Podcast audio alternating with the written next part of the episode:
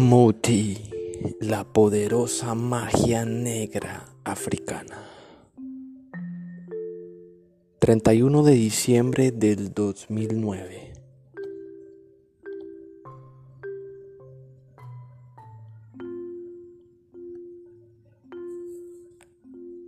El cuerpo de la pequeña Masego Kagomo, de 11 años, era troceado para ser entregado a una sangoma, hechicera sudafricana y consejera espiritual.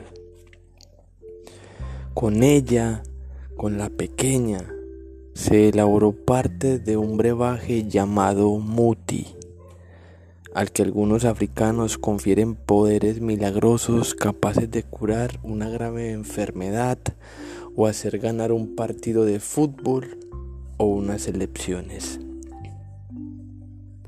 El caso levantó entonces una enorme polvareda en una Sudáfrica de alma blanca y negra.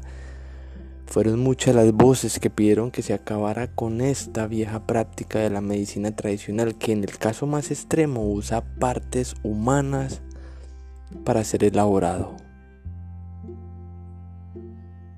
16 de agosto del 2012 un helicóptero de la policía sudafricana, según versión de las propias fuerzas de seguridad y de varios medios de comunicaciones local, graba a una fila de hombres desnudos que son rociados con muti por parte de una sangoma. La sangoma hace creer a los mineros que son inmunes a las balas, inmortales. Lo que ocurre después de es de sobra conocido.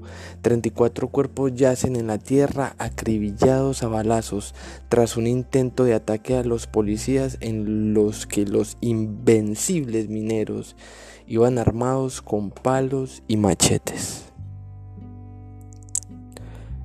Pero el muti y las sangomas forman parte de arraigadas creencias africanas en la Liga de Fútbol Sudafricana han sido varias las ocasiones en las que las cámaras han captado a jugadores esparciendo muti por el campo para ganar los partidos. Shepo Mopsuenek, portero del Santos de Ciudad de Cabo, fue pillado infragante y rociando con el brebaje los postes de su portería. Incluso durante la Copa del Mundo de Fútbol, se especuló con la posibilidad de que la selección sudafricana usara el muti para ganar sus partidos. Se usa pezuñas de caballo o patas de avestruz, se mezcla con algunas hierbas y se extiende por las piernas de los jugadores. Cuando luego golpean a la pelota el portero es incapaz de parar el balón, explicaba entonces un doctor de medicina tradicional africana. Los jugadores de la selección desmintieron en bloque que fueran a usarlo, pero el problema es que esa negación es obligatoria también para los benefactores, ya que el reconocimiento del uso del brebaje invalida sus poderes mágicos.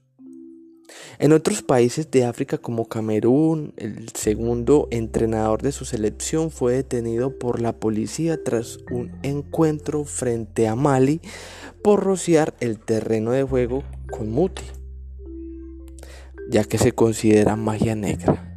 En Suazilandia se detuvo y se tuvo que suspender un partido en un campo de fútbol de césped artificial porque alguien había enterrado plumas de pollo en el centro del terreno.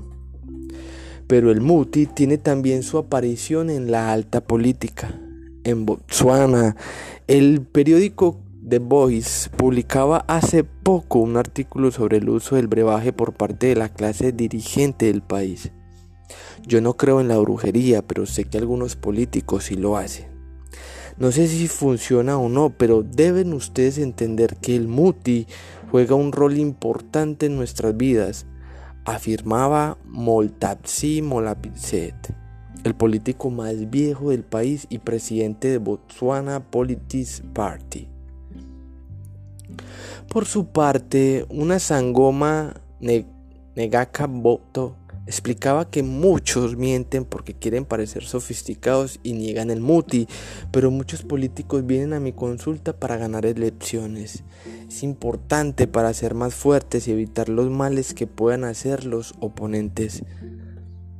El muti es parte de algunas creencias africanas, aunque los ritos ancestrales no son uniformes en todo el continente ni constituyen un bloque folclórico único. Tampoco el muti es desde luego un brebaje que se elabore siempre con cuerpos humanos, aunque ha habido casos famosos relacionados con la práctica de magia negra hasta en el mismo Londres, cuando apareció el cuerpo de un niño flotando en el Támesis.